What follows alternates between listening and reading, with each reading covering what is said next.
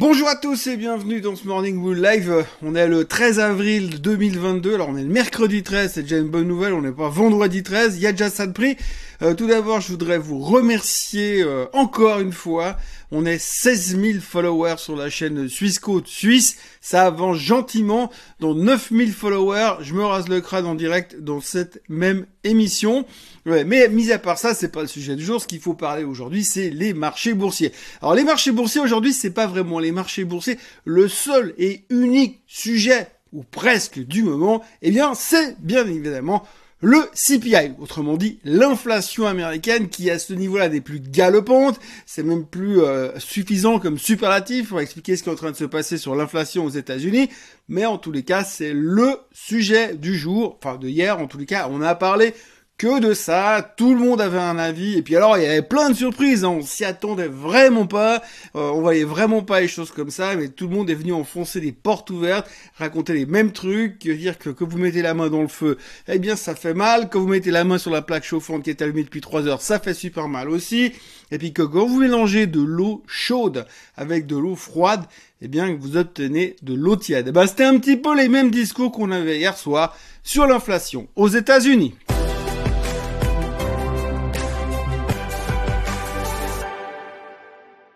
Alors hier soir, le chiffre du CPI, 8,5% de taux d'inflation annualisé aux États-Unis, c'est pas vraiment une surprise, mais euh, donc du coup il va falloir gérer ça. Donc hier on a géré ça, interprété la chose et on est venu euh, écouter les gourous, les gens de la fête venir dire ce qu'il fallait faire et ce qu'ils allaient faire et comment il fallait gérer la situation. Alors une chose est certaine, c'est que on est clairement euh, à la rue du côté de la fête. Hein. Les mecs, ils ont du retard. Cette fois, c'est sûr et certain. Ils auraient dû monter les taux beaucoup plus tôt, euh, mais forcément, on est toujours beaucoup plus intelligent qu'après. Comme ils ont toujours pas réussi à récupérer une DeLorean pour aller voir ce qui se passait un petit peu dans le futur, eh bien, ils doivent faire avec. Donc du coup, on est un tout petit peu mal barré. Franchement, ils auraient dû le faire plus tôt. En théorie, ils pourraient même le faire aujourd'hui, là, tout de suite, maintenant, monter les. Ils ont le droit de le faire. Mais on va quand même attendre le meeting de la fête du mois, du mois de mai pour venir avec nos 0,5% de hausse, parce que ça, c'est acquis, il n'y a pas de souci, ça se produira.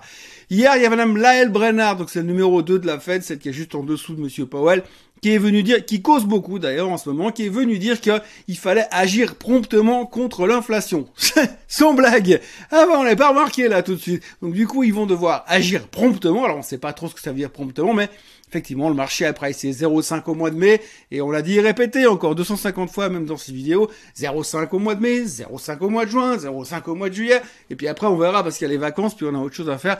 Il y a les apéros, il y a la plage, il y a les barbecues d'été. D'ici là on aura le temps de reparler. Mais pour l'instant on est stressé par l'inflation, par le CPI et par tout ce qui pourrait se passer derrière. Alors tout le monde est venu dire oui, il faudrait que la Fed agisse, oui, la Fed ci, oui, la Fed ça, oui, mais ça pourrait peut-être s'améliorer. Je crois que le plus beau, la plus belle phrase qu'on a eue hier, c'est un type qui est venu dire ouais, peut-être que l'inflation va baisser cet été pour autant que les prix de l'énergie et des céréales baissent aussi. Ah bon? Parce que quand tu mets plus d'eau froide dans de l'eau chaude, bah du coup la température elle baisse. Alors c'est comme ça que ça marche. Donc en gros, on va on a raconté plein de conneries, tout ça pour dire à la fin que l'inflation est un problème, que la Fed doit agir. Mais en fait, la plus grosse problématique et le plus gros problème qu'on a dans les marchés aujourd'hui, c'est de bien comprendre qu'est-ce qui a déjà été intégré par nous, les experts mondiaux de la finance. Parce qu'effectivement, aujourd'hui, je crois que c'est clair. Si vous prenez les 14 derniers Morning Bull Live que j'ai fait, dans les 14, j'ai dit, oui, ils vont finir par monter les taux. Donc forcément, on a intégré le fait que les taux vont monter.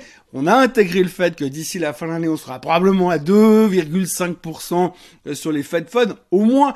Donc on a accepté cette, euh, ce fait qu'on allait se faire flagellé par la fête que les taux allaient monter, que l'argent gratuit était terminé, et donc on est en train d'apprendre à gérer ce stress aujourd'hui. Donc la question c'est qu'est-ce qui est intégré?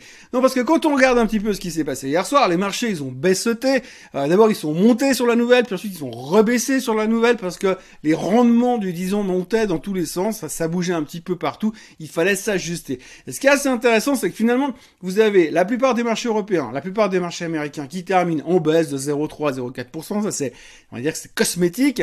Et puis ce matin, quand vous arrivez, boum, vous avez les futurs qui sont en hausse de 0,5%, vous avez le Japon qui reprend 1,6%, mais on se dit non, mais attends, voir. Si j'ai bien compris là, l'inflation est en train de monter, La Fed n'arrive pas vraiment à la gérer, mais nous, quand même, on rebondit aujourd'hui. Ben, on rebondit parce qu'on a l'air d'avoir intégré la chose. Et puis d'ailleurs, si on regarde tout simplement les indices boursiers, si on regarde mon adoré, mon, mon préféré, mon indice préféré, le SOX, ben, si vous regardez le SOX qui s'affiche devant vos yeux, vous voyez clairement que là, on est revenu sur un, excusez-moi, mais là, il n'y a pas d'autre mot, sur un putain de support.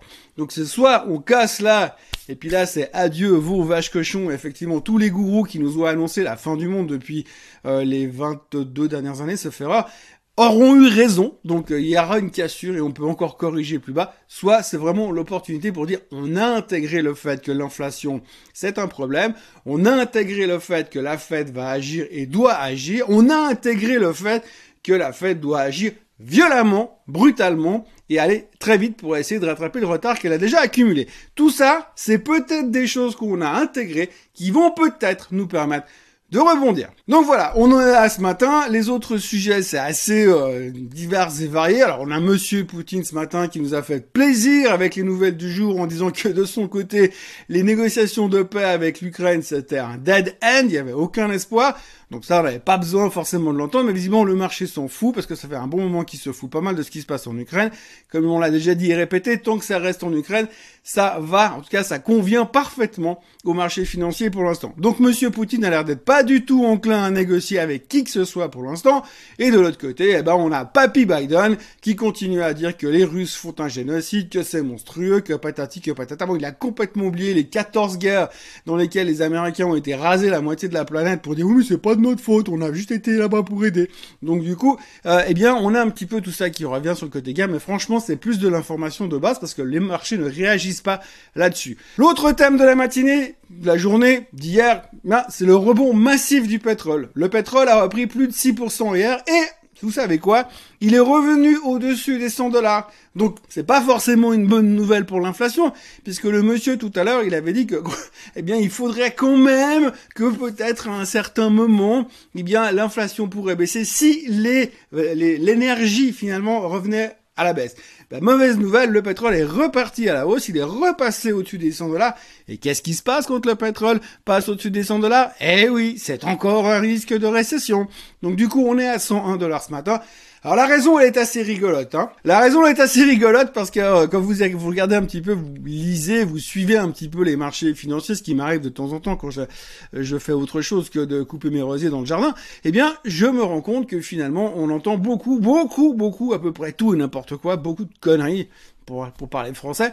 Mais alors hier sur le pétrole, c'était assez rigolo parce qu'effectivement depuis quelques jours, le baril est redescendu à 95 dollars parce que tout le monde a utilisé sa réserve stratégique pour essayer de calmer le jeu.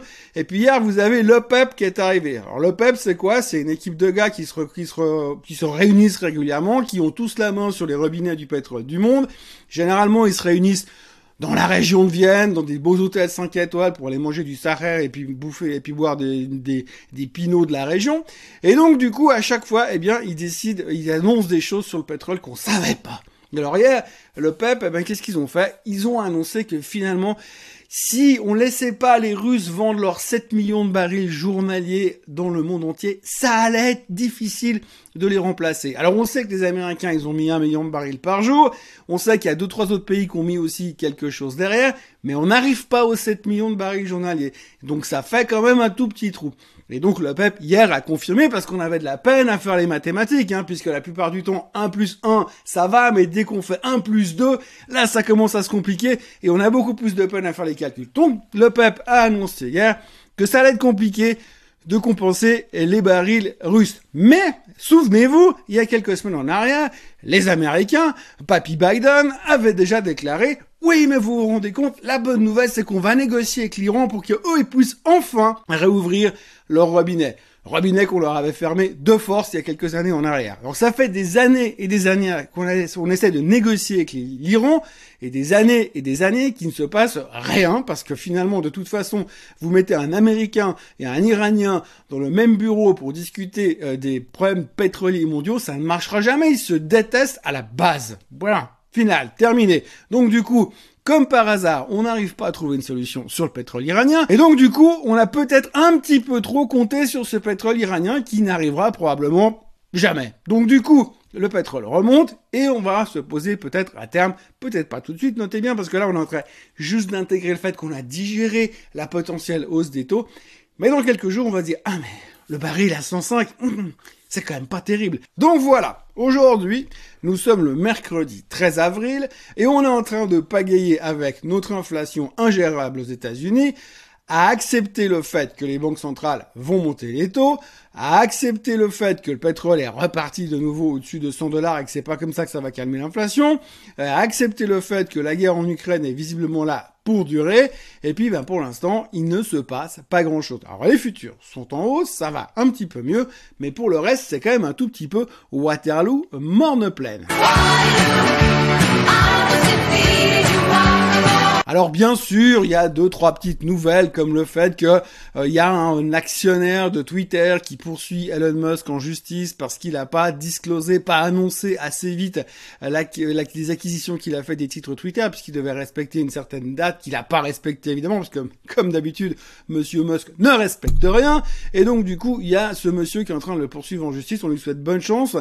On espère qu'il a un avocat euh, payé de commis d'office qui lui coûte pas trop cher parce que pour se battre face à l'armée d'avocats de Monsieur Elon Musk qui ne sait plus quoi faire de 6 milliards, ça va quand même être un tout petit peu compliqué. On notera aussi que dans tout ça, on parle un petit peu du Bitcoin. Le Bitcoin est revenu sur euh, les, 4, les 40 000 dollars et là, de nouveau, hein, comme on le voit ces derniers temps, tout le monde est en train de dire attention si le Bitcoin il casse les 40 000 dollars, cette fois c'est direct à 30 000. Oui, il y a des choses, c'est un petit peu comme ça que ça se passe. Hein. Le Bitcoin, dès qu'il casse un niveau important, c'est de toute façon, c'est 10 000 dollars de mouvement. Donc pour l'instant, s'il casse les 40, il va à 30, mais s'il rebondit au-dessus des 42, eh bien il va à 52. C'est un grand classique de l'analyse technique, hein, selon euh, Fibonacci et ses cousins. Donc voilà, aujourd'hui, on digère les chiffres de l'inflation, on interprète les chiffres de l'inflation. Si vous prenez le temps de lire les journaux à ce sujet-là, vous verrez, il y a vraiment de quoi se marrer. Euh, j'en ai fait encore un autre résumé dans ma chronique d'investisseur.ch ce matin. C'est vraiment à mourir de rire le nombre de excusez-moi, mais de conneries que les gars arrivent à enfoncer comme porte ouverte et puis à raconter les mêmes trucs qu'on a déjà entendu dix fois. Bon, tout le monde a une opinion sur l'inflation. La chose qu'il faudra surveiller quand même aujourd'hui, c'est qu'à partir de maintenant, c'est l'ouverture officielle de la saison de la chasse non, de la saison des résultats, euh, puisque les sociétés américaines vont publier, les sociétés en général vont commencer à publier. On va attaquer avec JP Morgan et consorts à partir d'aujourd'hui.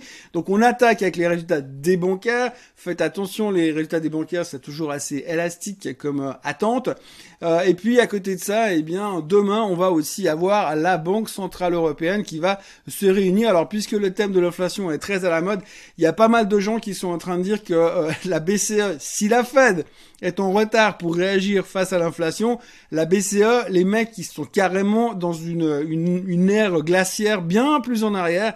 Ils ont complètement raté le train, ils ont rien vu venir. Et là, ils savent même pas comment la, la Banque Centrale Européenne va être capable à un moment donné de pouvoir rattraper le train tellement ils sont loin derrière.